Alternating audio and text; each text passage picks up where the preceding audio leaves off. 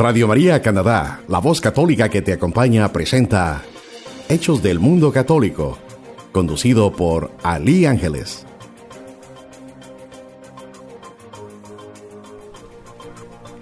Estos son los titulares de la semana. Durante la audiencia general, el Papa Francisco dio un mensaje de esperanza y perseverancia en la oración, y recordando también la fiesta del bautismo de Jesús, nuestro Señor siguen avanzando los preparativos para la Jornada Mundial de la Juventud 2019. A unos días, el Santo Padre envió unas palabras a miles de jóvenes que se darán cita en Panamá. Conoceremos a los ocho patronos que abanderarán esta jornada. La mayoría de ellos son de América Latina. Platicaremos del grupo de música católica La Voz del Desierto, formado por tres sacerdotes y cuatro laicos de la diócesis de Alcalá en Henares, en Madrid, España que estarán presentes en la Jornada Mundial de la Juventud. Sacerdotes, monjas, guardias suizos y otros empleados formarán la primera asociación deportiva del Vaticano, la llamada Atlética Vaticana, un equipo de atletismo que quiere demostrar que el deporte puede ser un instrumento de solidaridad.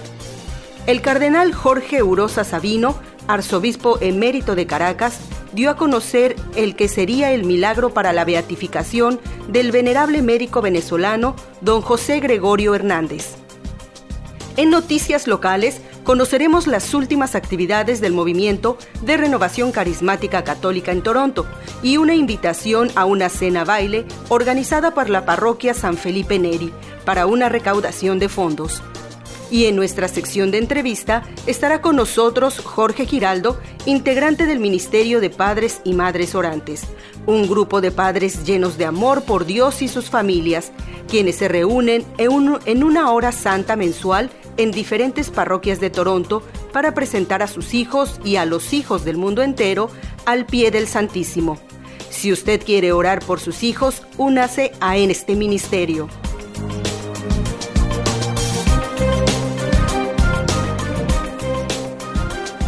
Mi nombre es Ali Susan y es una bendición que Dios nos permita hoy reunirnos, saludarnos y conocernos a través de la radio, pero también nos escuchamos en internet en la página web www.radiomaria.ca.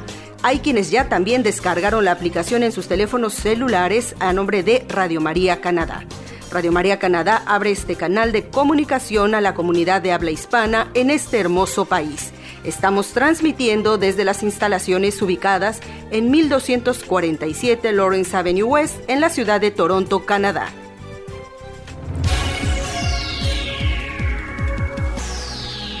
El pasado domingo celebramos la fiesta del bautismo del Señor y el Papa Francisco, en su audiencia habitual de la semana, nos invitó a recordar la fecha de nuestro bautismo para festejar ese día.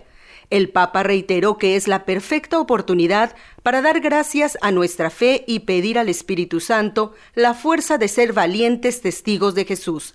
De igual manera, incentivó a los presentes a que investiguen su fecha de bautismo de no saberla, ya que significa la fecha del nacimiento en la vida de la fe. Por otro lado, en la catequesis de la audiencia general, el Santo Padre nos dio palabras de esperanza pues nos reiteró que el Señor siempre nos escucha y debemos perseverar en la palabra. Escuchemos las palabras del Papa Francisco.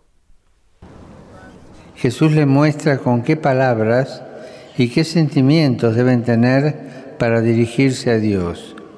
Lo hace enseñándoles el Padre Nuestro, las actitudes que el creyente debe tener cuando ora, que son la perseverancia y la confianza la perseverancia en la oración, porque aunque a veces pareciera que Dios no nos escucha, sin embargo no es así, porque ninguna oración queda desatendida. A la perseverancia se une la confianza, confianza puesta en Dios, porque Él es un Padre bueno y nunca olvida a sus hijos que sufren. La oración cambia la realidad y nos cambia también a nosotros es ya desde ahora la victoria sobre la soledad y la desesperación, un camino que nos lleva a Dios, nuestro Padre, que espera a todo y a todos con los brazos abiertos.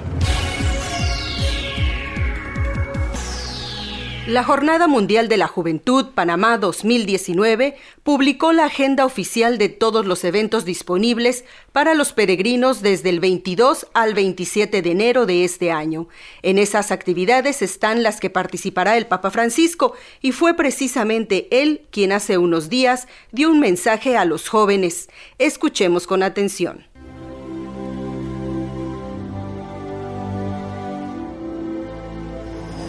Ustedes jóvenes tienen en la Virgen María un motivo de alegría, una fuente de inspiración. Aprovechen la Jornada Mundial de la Juventud en Panamá para contemplar a Cristo con María.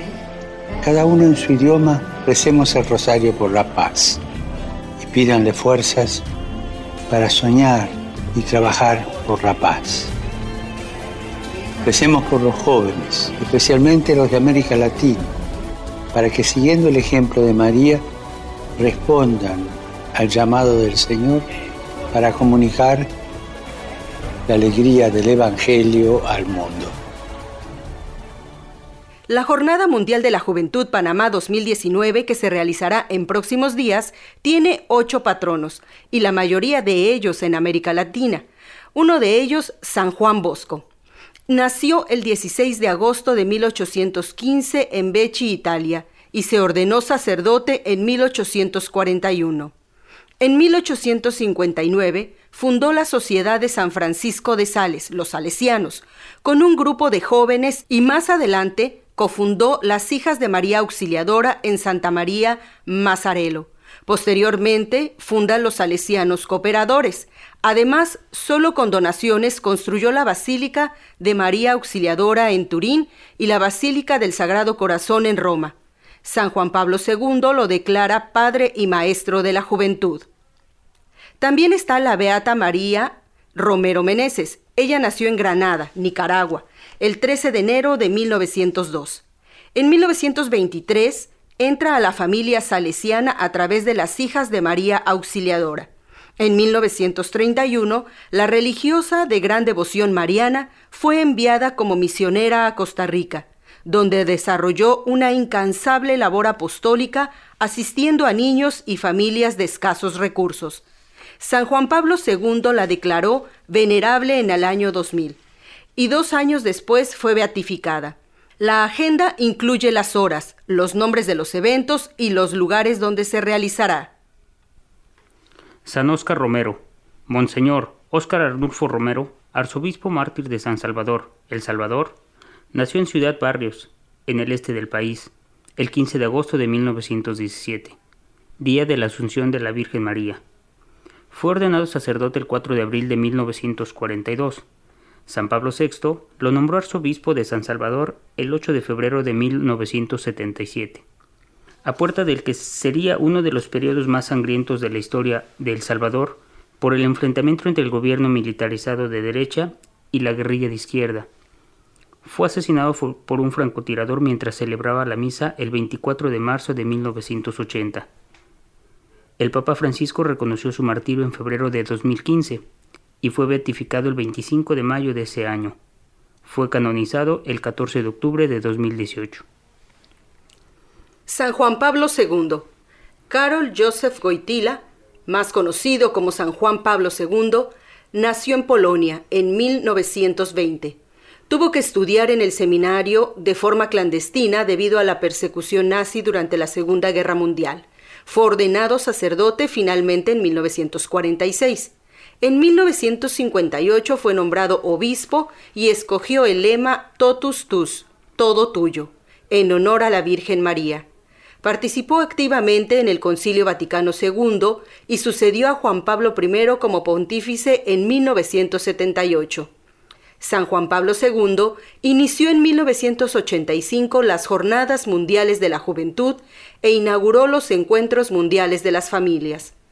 Conocido como el Papa Peregrino, realizó 104 viajes apostólicos fuera de Italia. Falleció el 2 de abril de 2005 y es uno de los cuatro papas que ostentan el título magno, el Grande. Fue beatificado en 2011 por su sucesor Benedicto XVI y fue canonizado por el Papa Francisco en 2014. San José Sánchez del Río. Nació el 28 de marzo de 1913 en Zaguayo, el estado mexicano de Michoacán. San Joselito se sumó a los huestes cristeras en medio de la persecución religiosa que encabezaba el gobierno de Plutarco Elías Calles. Al pedirle permiso para sumarse a los cristeros, le dijo a su madre, Mamá, nunca había sido tan fácil ganarse el cielo como ahora, y no quiero perder la ocasión. Con solo 14 años, San José Sánchez del Río fue capturado por las tropas del gobierno el 10 de febrero de 1928. Ese mismo día fue torturado. Le cortaron las plantas de los pies y fue conducido descalzo hasta su tumba. En el camino, San Joselito rezaba y gritaba, Viva Cristo Rey y la Virgen de Guadalupe. Fue beatificado en 2005 y el Papa Francisco lo canonizó el 16 de octubre de 2016. San Juan Diego. San Juan Diego Culatacloanzin nació en 1474 en la actual ciudad de Cuautitlán, Estado de México, y fue bautizado en 1524, tras la llegada de los misioneros franciscanos a la región. Cuando tenía 57 años, entre el 9 y el 12 de diciembre de 1531, la Virgen de Guadalupe se le apareció en el cerro del Tepeyac y le pidió decirle a Monseñor Juan de Zumárraga, primer obispo de México, que construyera un templo en ese lugar. Ante la incredulidad del prelado, Santa María le ordenó llevarle en su sencilla tilma unas rosas que milagrosamente aparecieron en el cerro. Cuando San Juan Diego le presentó las rosas a Monseñor Zumárraga, la imagen de la Virgen se encontraba impresa en la tilma. San Juan Pablo II lo beatificó en 1990 y lo canonizó el 31 de julio de 2002 en la Basílica de Guadalupe de la Ciudad de México. Santa Rosa de Lima. Isabel Flores de Oliva nació en Lima, Perú, el 20 de abril de 1586 y fue bautizada el 25 de mayo de ese mismo año. Fue conocida como Rosa por su familia, por el rostro sonrosado y hermoso que tenía desde muy pequeña. Al momento de su confirmación, el entonces arzobispo de Lima, Santo Toribio de Mogrovejo, le dijo definitivamente ese nombre. Su amor por Cristo la llevó a hacer un voto de virginidad. El 10 de agosto de 1606 ingresó como terciaria en la Orden de Santo Domingo, imitando a Santa Catalina de Siena, su maestra espiritual. Con la ayuda de su hermano Fernando, construyó una ermita en un espacio de su casa, donde se mortificaba para imitar la pasión de Cristo. Con frecuencia visitaba la iglesia de la Virgen del Rosario y atendía enfermos y esclavos. En esas labores entabló amistad con San Martín de Porres. Falleció el 24 de agosto de 1617 a los 31 años. Fue canonizada por el, por el Papa Clemente X en 1671 y se convirtió en la primera santa de América. Además, el Santo Padre la declaró patrona principal del Nuevo Mundo, América, Filipinas e Indias Occidentales. San Martín de Porres. De madre panameña, San Martín nació en Lima, Perú, en 1579. Desde niño sintió predilección por los enfermos y los pobres, y con el tiempo aprendió el oficio de barbero y algo de medicina.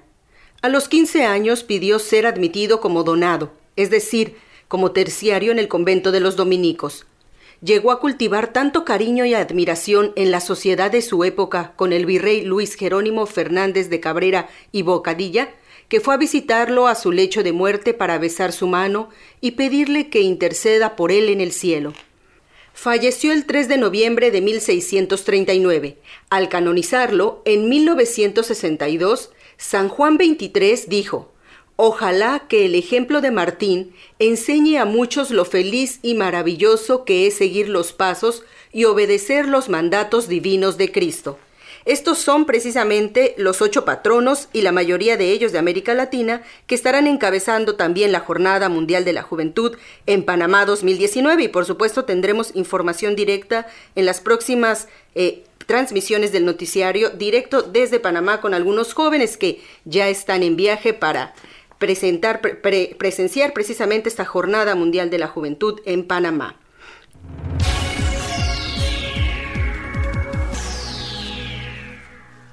El grupo de música católica La Voz del Desierto, formado por tres sacerdotes y cuatro laicos de la diócesis de Alcalá de Henares, Madrid, estarán presentes en la Jornada Mundial de la Juventud. Este grupo de rock católico español dará seis conciertos.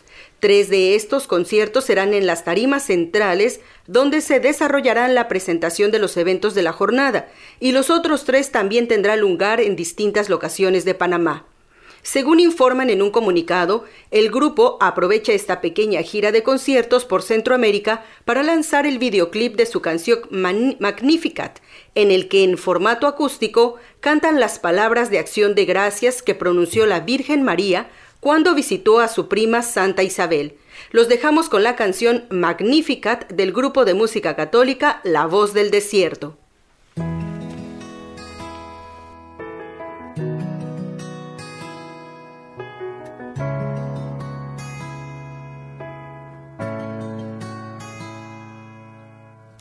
Mi alma la grandeza de Dios, se alegra mi espíritu en Dios mi Salvador, porque ha mirado mi humillación. Desde ahora me felicitarán todas las generaciones, porque el Señor ha hecho obras grandes por mí. Su nombre es santo y su misericordia llega a sus fieles de generación en generación.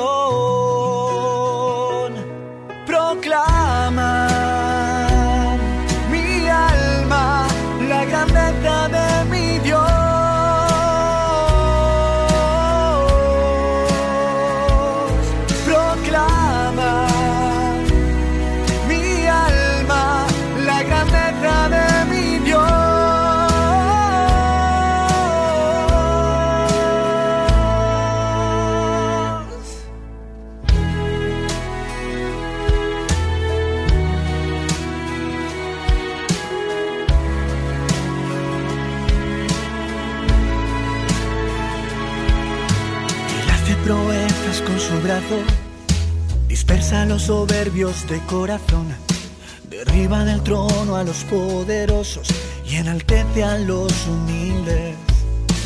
A los hambrientos los colma de bienes, a los ricos despide vacíos. Auxilia a Israel acordándose de su misericordia, según lo había prometido a nuestros padres en favor de Abraham y su descendencia por siempre.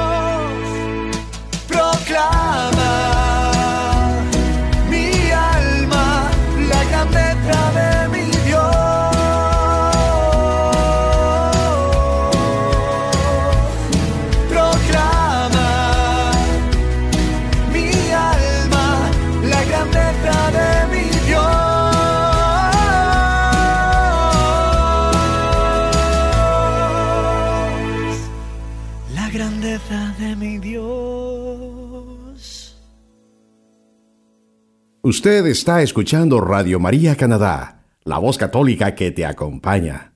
Continuamos con el programa Hechos del Mundo Católico, presentado por Ali Ángeles. Sacerdotes, monjas, guardias suizos y otros empleados laicos del Vaticano corriendo literalmente juntos para alcanzar el cielo es el espíritu de la primera asociación deportiva del Vaticano, la llamada Atlética Vaticana, un equipo de atletismo formado por toda la variedad de trabajadores de la Santa Sede que quieren demostrar que el deporte puede ser un instrumento de solidaridad. No es el único grupo deportivo del Vaticano, ya que cuenta con un equipo de fútbol y otro de cricket, pero sí es el primero con proyección fuera de los muros del antiguo Estado pontificio nació en septiembre de 2017 de la unión espontánea de un conjunto de trabajadores y hace unos días ha dado un salto y ha pasado a ser una asociación oficial, afiliada también en la Federación Italiana de Atletismo, donde además es el primer grupo extranjero inscrito. La asociación que cuenta con unos 60 socios, atletas de élite de sotana y pasaporte vaticano, ha firmado también un acuerdo de colaboración con el Comité Olímpico Italiano. La reportera del Vaticano, Mercedes de la Torre Cuellar, entrevistó a Monseñor Melchor Sánchez de Toca y Alameda, subsecretario del Consejo Pontificio para la Cultura y presidente de Atlética Vaticana. Estas fueron sus palabras.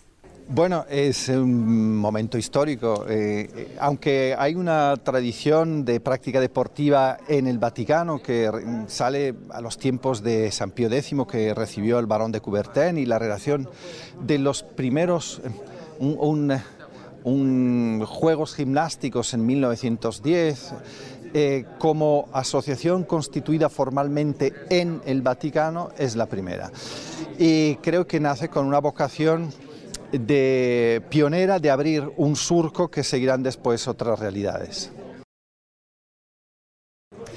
Eh, la, misión de esta asociación es, en primer lugar, la práctica del deporte eh, y divertirse practicando deporte. Creo que el divertirse eh, es una dimensión importante que a veces se pierde en el deporte, pero va más allá, porque tiene también finalidades culturales, educativas, espirituales y se trata de llevar el mensaje eh, de la Iglesia a través de la propia vida y de la propia presencia como levadura en la masa en el mundo del atletismo, que es uno de los deportes más populares ahora mismo, junto con eh, el ciclismo y el fútbol. Eh, sin necesidad de grandes discursos, sino con el testimonio de la propia vida. Es una asociación mm, constituida por trabajadores dependientes, tanto religiosos como laicos, del Vaticano en sus distintas administraciones y servicios.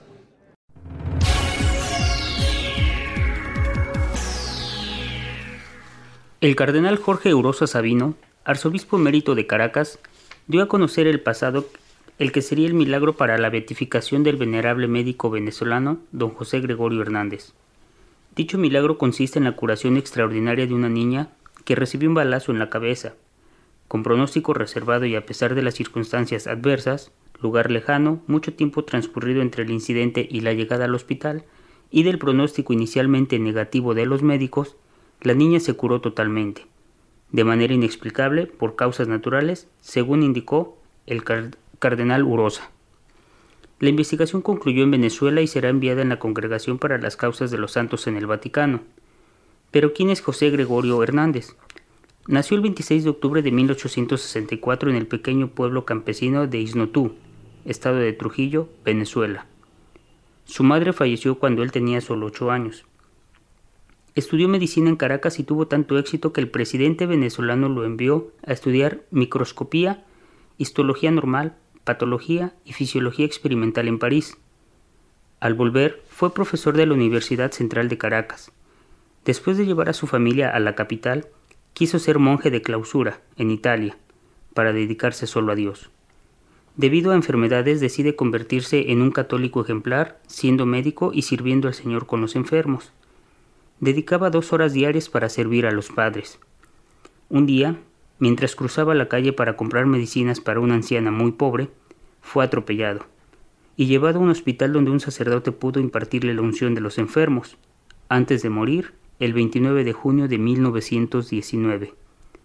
La postuladora de la causa de beatificación del médico, la doctora Silvia Mónica Correale, habló en Roma sobre la gran alegría que supone este acontecimiento.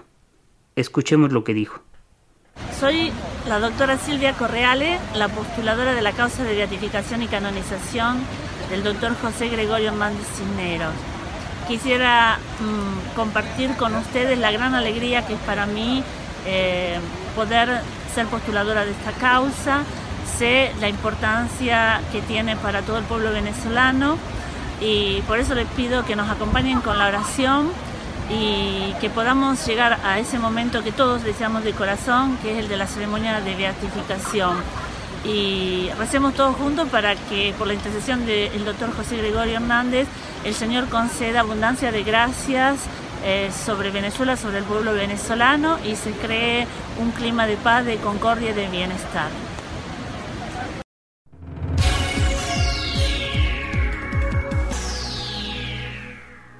Como cada semana, nuestra amiga Maricruz, integrante de la Renovación Carismática Católica en Toronto, nos tiene el reporte de las últimas actividades de este movimiento de una constante actividad de fe. Adelante Maricruz con la información.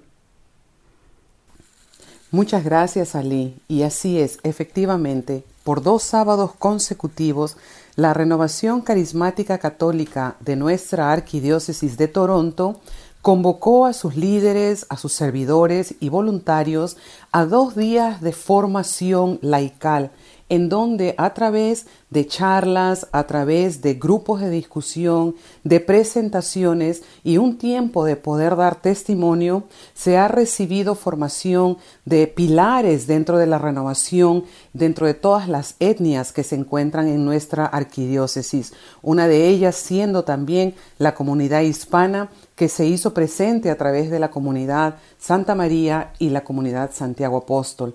Estamos pues ahora junto con todas las diferentes etnias tratando de poder llevar esta formación a las diferentes comunidades. Una de ellas era el poder nosotros atender al llamado del Papa Francisco a ser siervos maduros, coherentes de palabra y de acción, y de también de mantener la identidad de la renovación carismática católica, que en sí es un llamado a una invitación a despertar de muchas veces ese sueño, ese letargo espiritual que sentimos y como personas, líderes, servidores responsables, que se pueda vivir el poder de Pentecostés y también manifestar en nuestras vidas los dones, los carismas del Espíritu Santo que están en cada persona. Estamos todos de una forma eh, invitados a que de una manera responsable, de una manera con mucho amor, sigamos sirviendo, sigamos involucrándonos en nuestra iglesia y por eso nuestros sacerdotes, nuestra arquidiócesis se está preocupando de enviar sus representantes a darnos esa formación que a la larga va a ser algo de mucho valor porque nos va a ayudar a recibir y que a la vez nosotros también podamos darle a nuestros hermanos dentro de nuestra iglesia esta formación y poder seguir creciendo en los dones del Espíritu Santo, creciendo en esta sanación espiritual, personal, pero también a nivel comunitario. Muchas gracias, Ali. Volvemos contigo a los estudios.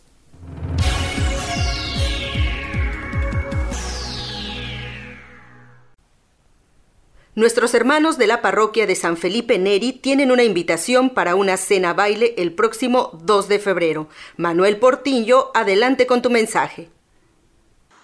La comunidad hispana de la iglesia de San Felipe Neri quiere invitarte a una cena bailable a beneficio de, nuestra parroquia. El día sábado febrero 2 de 2019 estará amenizada por el conjunto El Parrandón.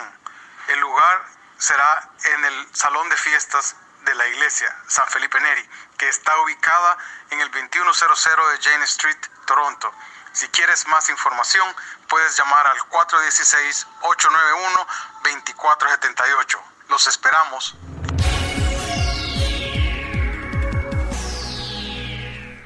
Y estamos de regreso en Radio María, Canadá, la voz católica que te acompaña y es un gusto y un placer recibir a integrantes del Ministerio de Padres y Madres Orantes, María Isabel Gualteros y Jorge Giraldo. ¿Cómo están? Muy bien, gracias. Muy bien, Ali. Qué bueno, qué bueno. Pues vamos a ir teniendo a lo largo de los noticieros una entrevista con los diferentes grupos que hay en Toronto, grupos católicos que tienen mucho trabajo, muchas actividades y que usted que nos escucha puede participar de ellas. Y el día de hoy corresponde precisamente al Ministerio de Padres y Madres Orantes. ¿Quién nos platica, quién de ustedes nos platica cómo nace y qué es el ministerio? Claro que sí. Bueno, mira, el ministerio nace inicialmente de una inquietud de armar eh, un grupo de oración. Le planteé esa inquietud al padre Gustavo y él me dijo, ¿y por qué no comienza el grupo de oración católico? Eh, de manera que usted pueda transmitir todo eh, dentro de su fe, dentro de lo que usted conoce y dentro de lo que mi Dios realmente le está llamando a usted a hacer. Entonces, em, prácticamente él me lanzó porque después de que le dije, bueno, sí, podría ser interesante, el, la última misa que tuvo en St. Mary llegó y dijo, bueno, y se va a formar un grupo de oración por los hijos, por la conversión de los hijos, entonces contacten a María Isabel y realmente yo fui la primera sorprendida porque no habíamos concretado nada, pero digamos ahí surge lo que es la idea. Después de eso ya contacto yo a Jorge y realmente con Jorge le comento cuál es la idea que tenemos, qué, qué, es lo que nos gustaría hacer y él hace una investigación muy importante que me gustaría que tú mismo contaras, Jorge. Ok, ah, yo lo enfocaría de otro punto de vista y es eh, por qué se dio el Ministerio de Padres y Madres Orantes. Lo que Marisabel dice es cierto, era eh, una necesidad que había en ese momento eh, no solamente mi familia, sino de algunas familias en general. Y hablando con el padre Gustavo, que es, decimos, es el, como el guía espiritual, estuvimos hablando y me quedó algo que él me dejó, un mensaje que me dejó, y es lo que siempre uno le dice a una persona y es, ¿por qué está pasando esto? No es por qué, sino para qué. Entonces, en una conversación que tuvimos eh, como parejas con mi esposa y con Luis y, María Isabel acerca de ese grupo de oración, no sé, se me vino de un día a otro, no sé qué pasó. Yo he escuchado que hay un grupo de padres y madres que oran por los hijos. Había escuchado algún programa alguna vez y empecé a buscar. Me salían, en efecto, eh, muchos grupos cristianos que eh, tienen, arman oración por los hijos hasta que apareció este, este ministerio católico y me comuniqué con ellos, les mandé un email. Ah, inicialmente, al otro día mandé otro email y me respondieron desde allá. Y me dijeron, no, estás con la persona indicada, yo soy el coordinador de, eh, del Ministerio de Padres. Y bueno, me contó, ahí mismo hablé con María Isabel y creo que ahí empezó todo. Entonces, de esa idea de un grupo de oración, eh, que es importante, Ah, fue como que llegando algo más, algo más, o sea, no quedarnos solamente ahí en las eh, cuatro paredes de, Santa María, eh, sino ah, tratar de hacerlo y con un empujoncito extra que tuvimos, nos fuimos saliendo. Y, Oye, con un empujonzote, ¿no? De arriba. no, realmente fue una idea muy importante porque em, también tuvimos ese temor y lo hablábamos con Jorge ¿no? al principio cuando comenzamos a recibir la información porque el grupo está formado es en Estados Unidos en la Florida digamos está el grupo base y pues como no tenía no tenemos ningún contacto ni referencia realmente fue lo que ellos encontramos en internet y lo que Jorge pudo conversar con ellos al principio entonces queríamos estar seguros de que realmente pudiéramos nosotros vivir nuestra fe católica, eh, con todo el esplendor que tiene, el poder de verdad entregarle no solamente a nuestro Señor Jesucristo, sino a nuestra, Madre Santísima, la Virgen María.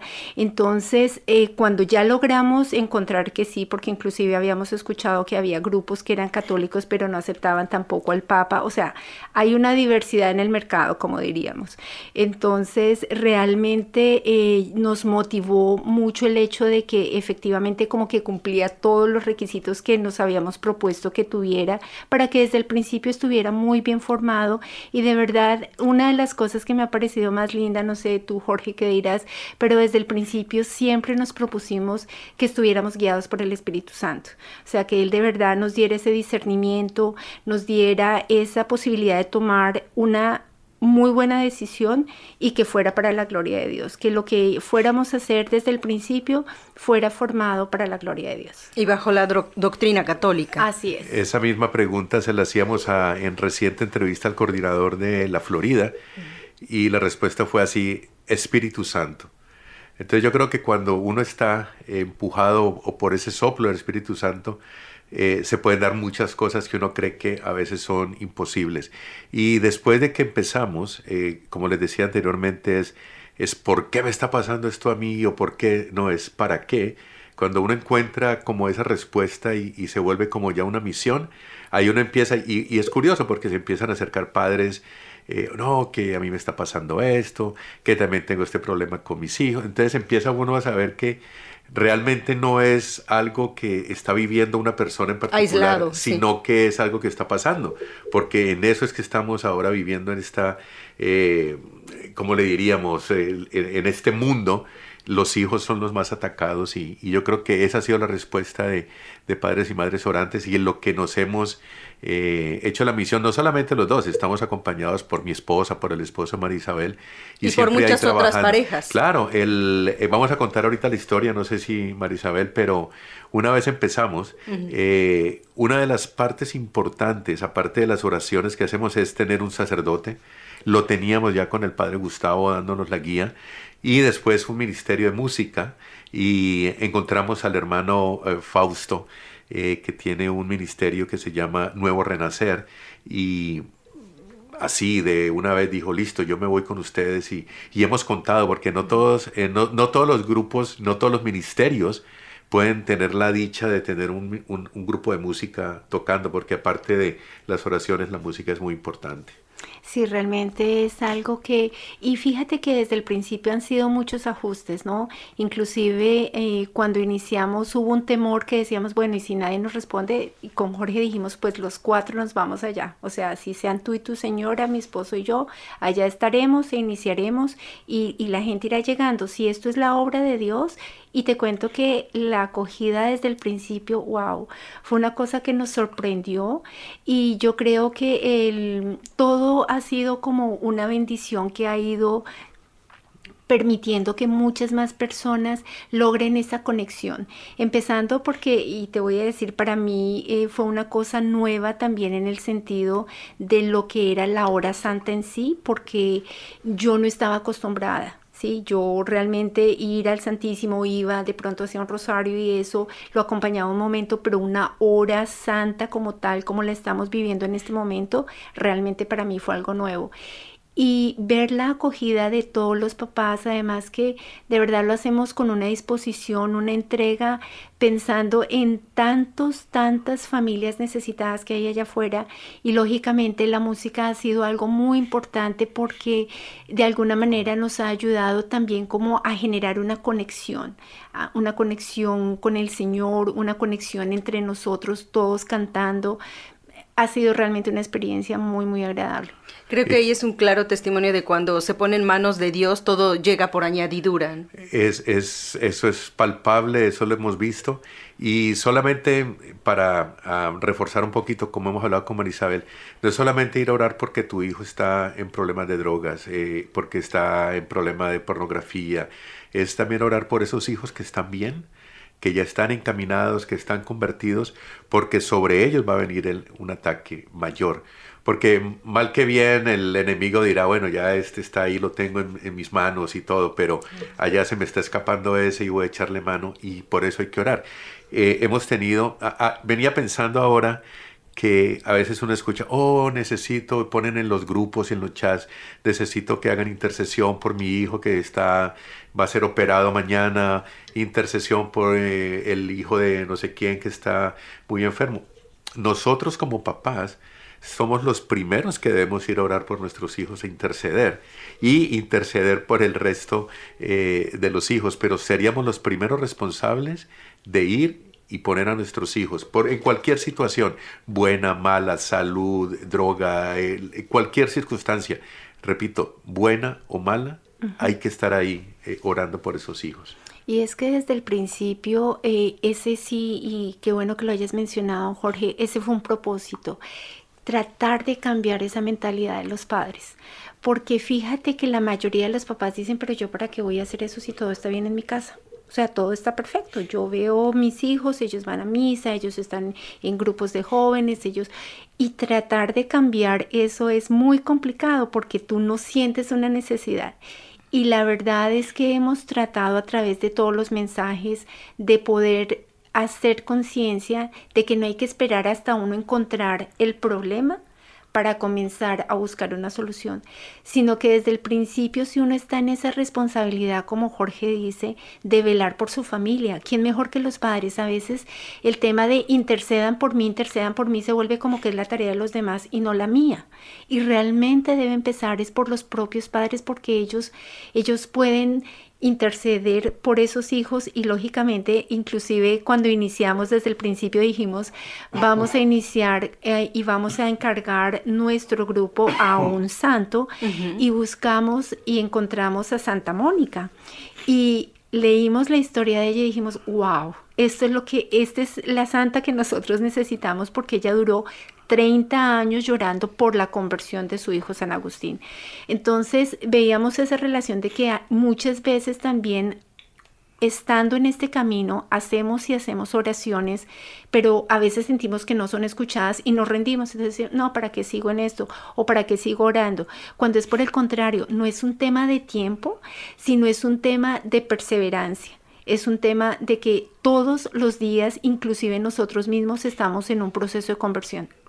Perfecto. Y en el caso, por ejemplo, de hemos tenido la oportunidad de participar en una hora santa con ustedes, es maravilloso cuando uno ve a los papás que primero pasan las mamás y después eh, los papás esperan atrás y es, es un momento que de verdad cuando eh, quienes nos escuchan se den la oportunidad de participar en alguna ocasión regresan las mamás a, a, las bancas, a las butacas y van los papás frente al Santísimo. Eso todo eso que envuelve, todo eso que hace que verdaderamente uno, en, mi caso no tengo hijos, pero cuando participé yo pensaba en, en, mis sobrinos, en otros niños, porque no solo es participar cuando tienes hijos, sino también tú te preocupas por la vida espiritual del resto de los niños en el mundo o de los jóvenes. Ahí tratamos de formar un ejército se llama el ejército eucarístico para orar por los hijos. Como tú dices, puede uno orar por los nietos, por los sobrinos, pero creo que una de las misiones que tenemos para este año es traer a más papás, porque, y, nos decía el coordinador de Estados Unidos, es, es eh, como una constante que sean las mamás las que van y, y si tenés un grupo de 30 padres, a lo mejor 20 o 25 son mamás y el resto son papás. Entonces la misión que tenemos es traer más, más papás para que también se hagan responsables de orar por esos hijos.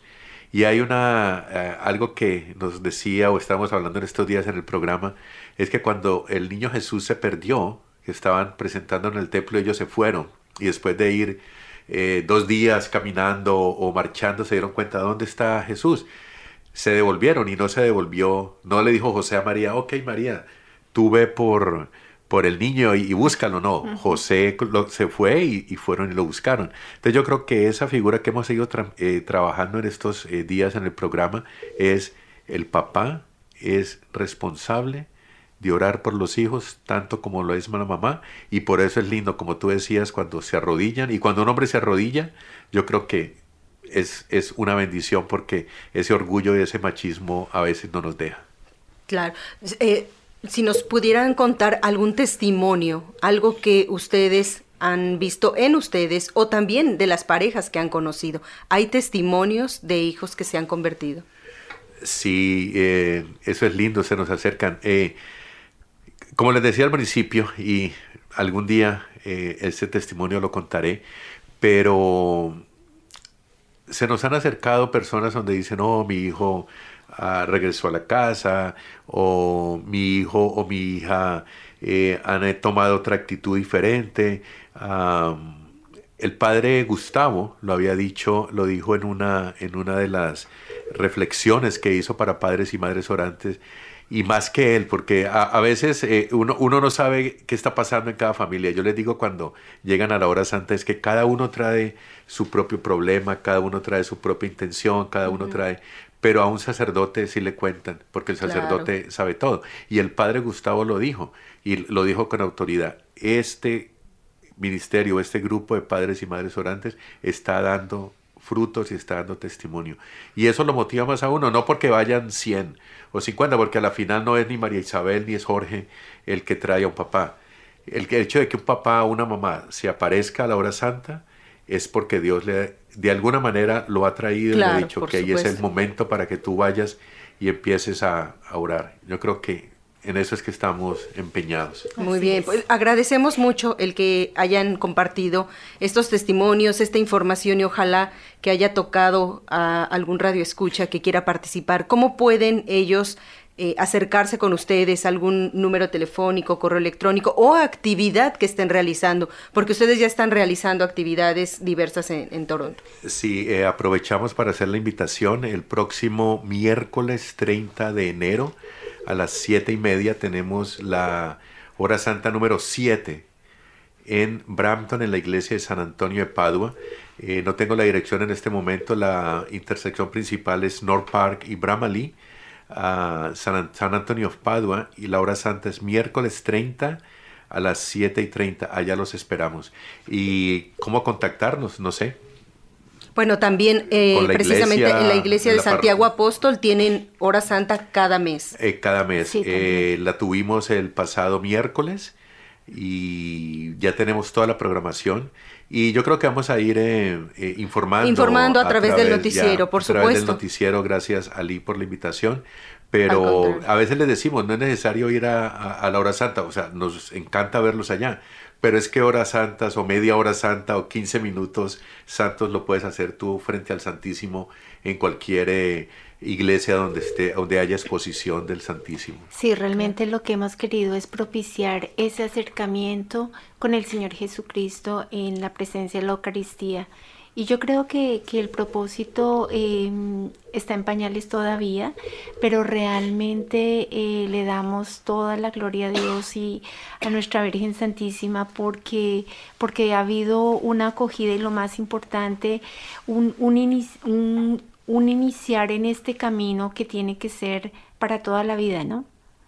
Por supuesto, muchísimas gracias. Gracias por participar en, el noticiero, pero también no nos vamos a ir sin eh, comentar que ustedes tienen un programa también aquí en Radio María y que es importante que pues nos, nos escuchen y los escuchen, porque si bien pueden ir a la hora santa en las diferentes iglesias o parroquias, también pueden escucharlos a través de Radio María Canadá.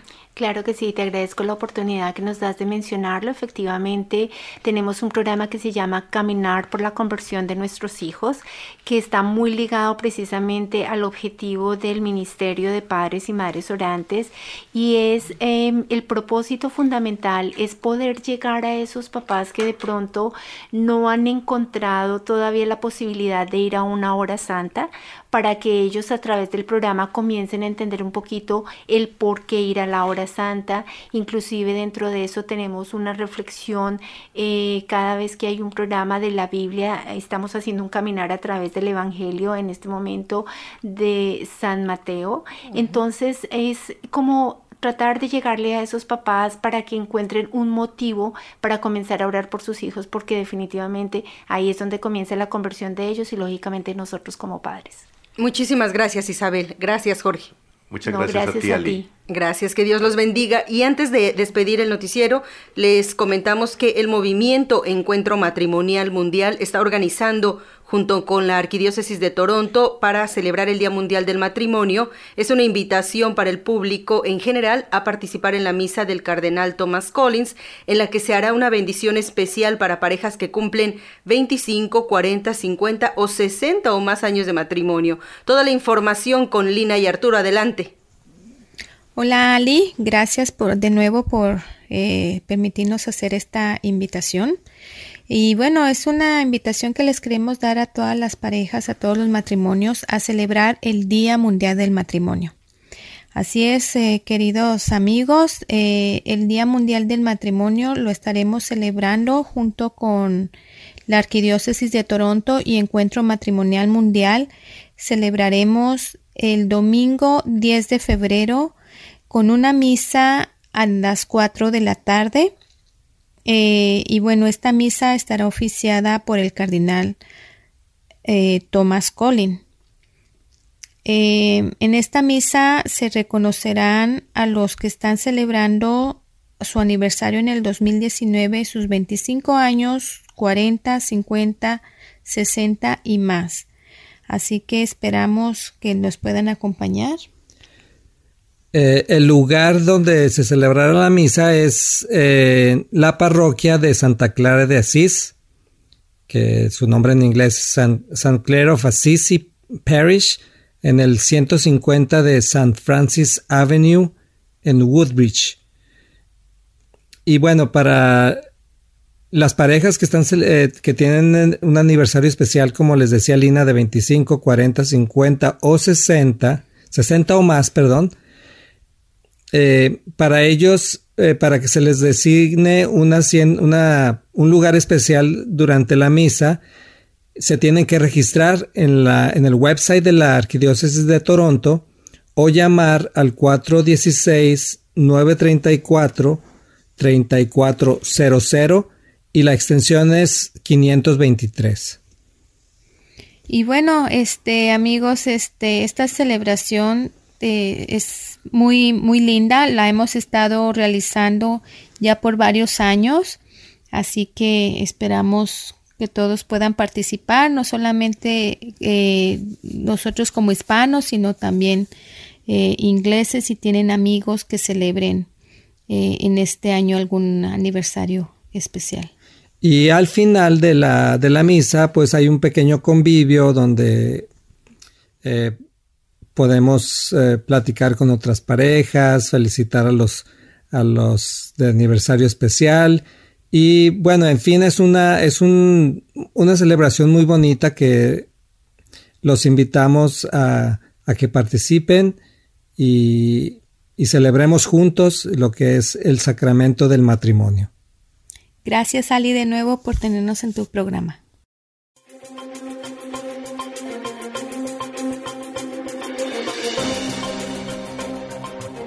Nos despedimos en este su noticiero y agradecemos a nuestros colaboradores Azucena Cruz, Estefanía Constantini, Gilberto Bravo, en la grabación Fausto Ortega y en la edición Alex Díaz. La Iglesia nos llama a una nueva evangelización nueva en sus métodos, en sus expresiones y por supuesto en sus medios de comunicación. Necesitamos encontrar nuevos lenguajes para anunciar el Evangelio y este su noticiario es uno de ellos. Que Dios los bendiga, mi nombre es Ali Susan, hasta la próxima.